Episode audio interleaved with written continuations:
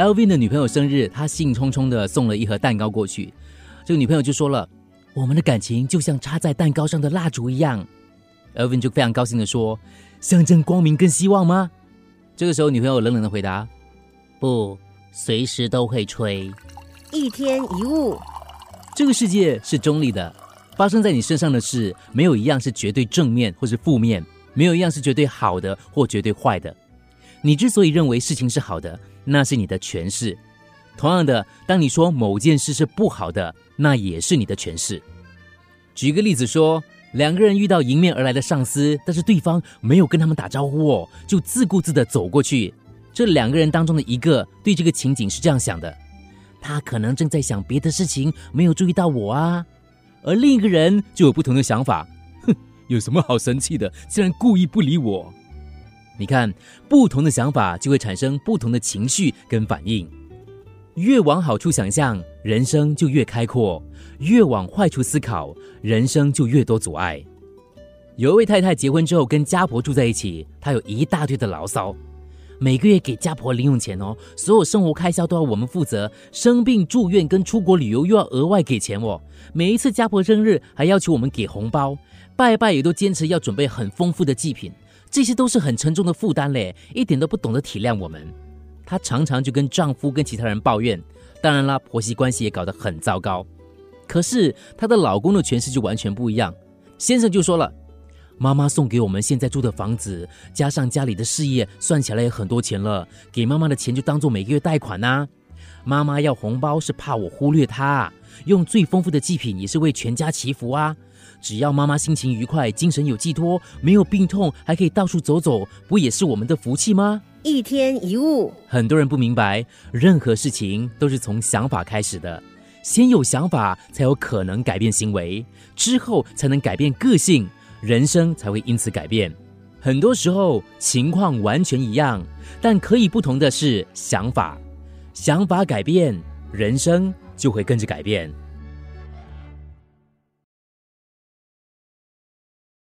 某个电台请了一位商界奇才做嘉宾主持，大家非常希望能够听他谈谈成功之道。可是他只是淡淡一笑说：“不然我出个考题考考大家吧。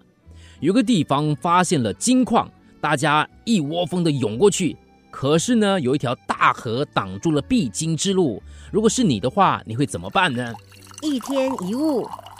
针对这个问题，有人建议绕道而走，有人说游过去。可是最后这个奇才就说了。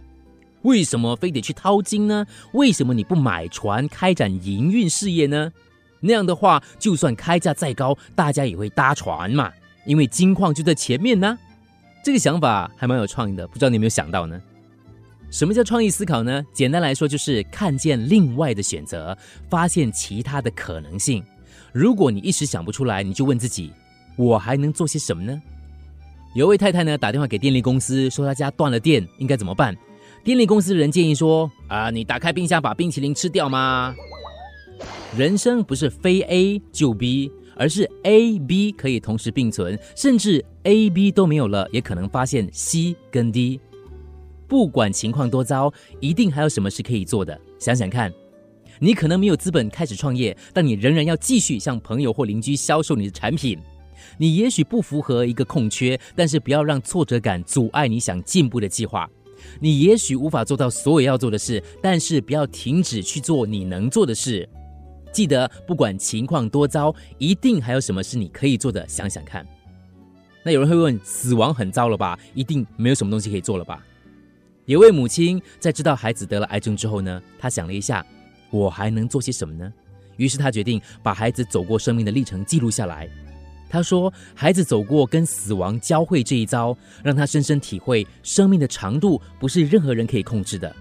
在无法掌握的生命历程里，要尽自己的力量做自己能做的事，积极的珍惜生命。”一天一物。美国教育专家卡内基说过：“能够弹出声音的弦本来就不止一根，你也可以用其他的弦来弹弹看。”一天一物，有一则非常有趣的报道。有一个人到便利店去，丢了一张一百元钞票给店员，要求换钱。当店员打开抽屉的时候呢，这个人就拿出了一把手枪，说：“我要抢走抽屉里所有的钱。”这个时候，店员只好照做了。这个人就拿了抽屉里所有的钱，然后逃走，留下了那一张一百块钞票。至于他到底拿走多少钱呢？答案是三十五块钱。这当然是一则笑话。我想说的是，在生活周遭，每天都有趣事发生。我们欠缺的只是欢喜心跟幽默感。只要你愿意去发掘，欢笑就无所不在。有人可能会怀疑，光是笑有什么意思呢？事实上，光是笑就有意义了。你想想，小孩的笑声，只要有欢笑，就会发现身边是美丽的。幸福其实一直在我们左右，没有远离。尤其人在低潮的时候、不顺心的时候，如果能够学会幽默以对，问题基本就解决了一大半。有一位钢琴家叫波奇，有一次他在美国密西根州的一个演奏会上演奏，当他临出场的那一刻，才发现哇，在座的人数不到一半，他真的很失望。可是他知道不能够让这种失望的情绪影响演出，于是呢，波奇就走向舞台的这个灯光处，向观众一鞠躬，然后对着观众说。哇，你们这个城市哦，一定很有钱嘞！观众听了之后就觉得很好奇啊。稍微停顿了之后呢，他就继续说了：“因为哈，我看到你们每个人都买了三个座位的票哦。”观众就爆笑起来，气氛马上就来了。他也顺利克服自己低落的心情。曾经有人说，在低潮怎么笑得出来呢？事实正好相反，事态越严重，越需要以轻松正面的方式来看待。关键就是把焦点放在这件事有多好玩，或者是好笑，而不是放在这件事有多糟糕。老人院里有几个老人聊天，有位老人说：“返老还童好像是真的耶，要不然为什么哦我们现在都包尿布呢？”幽默就像为婴儿换尿片，虽然不能一劳永逸解决问题，但是能改善问题，甚至破涕为笑。有位女癌症病人陷入昏迷，家人都难过的聚集在床前哭泣。就在临终前，她睁开眼睛说了一句话：“她说，天哪，你们的脸色怎么这么难看？发生了什么事吗？”接着，他含笑而终。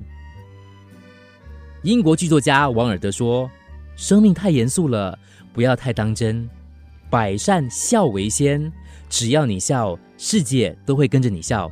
所以，笑一个吧。”一天一物，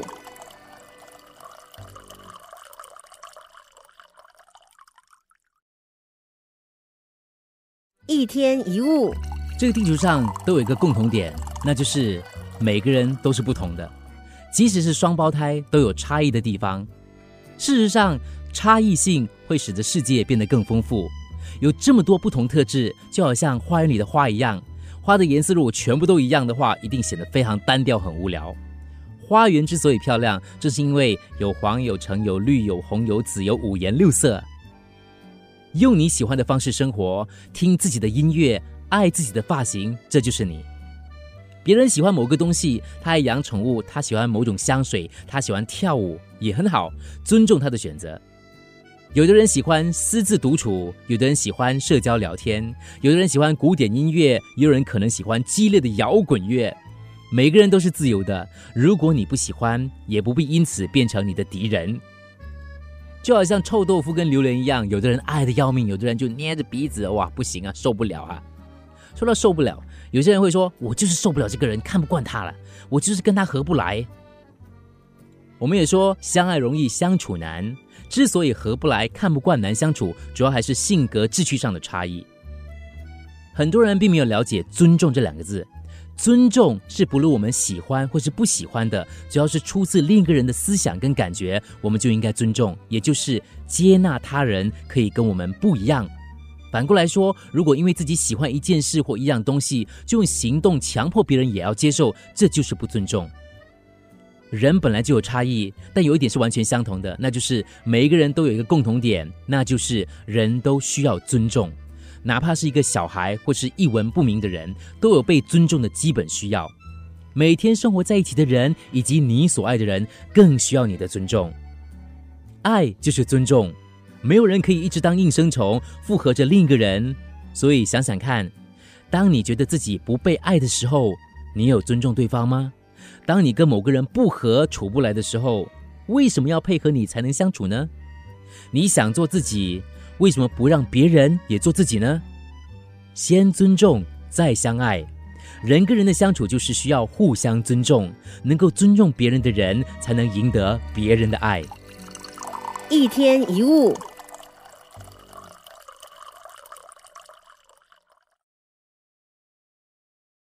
一天一物。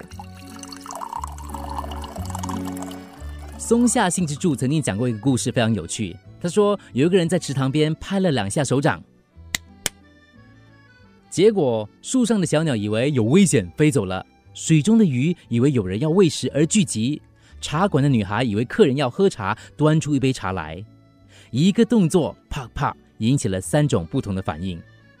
这样的事在我们的生活当中也是每天都在发生的。人们受到过去生命经验的影响，同一个事件当中，每个人都因为自己的经验、角度跟观点不一样，而有截然不同的认知跟意义。